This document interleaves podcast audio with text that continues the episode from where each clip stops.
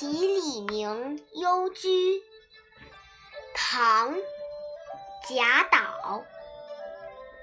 闲居少林病，草径入荒原。鸟宿池边树，僧敲月下门。过桥分野色，疑是洞云根。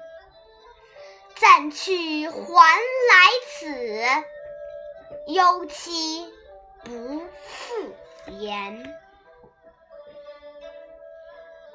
安闲隐居的地方，很少有别的邻居。一条杂草满布的小径。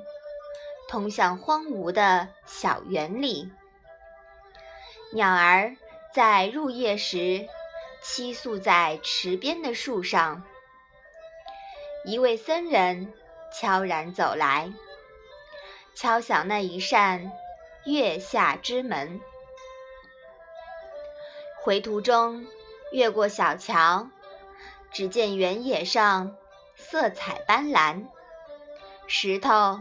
仿佛会移动，应是天上的行云投下了疾走的光影。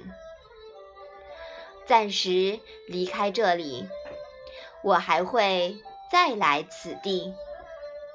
约好了与你一同归隐，我不会食言失信。贾岛是中唐时期。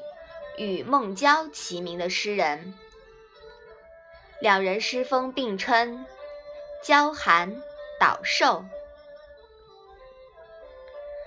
推敲一词啊，即出自贾岛字斟句酌创作此诗的故事，意思是反复琢磨。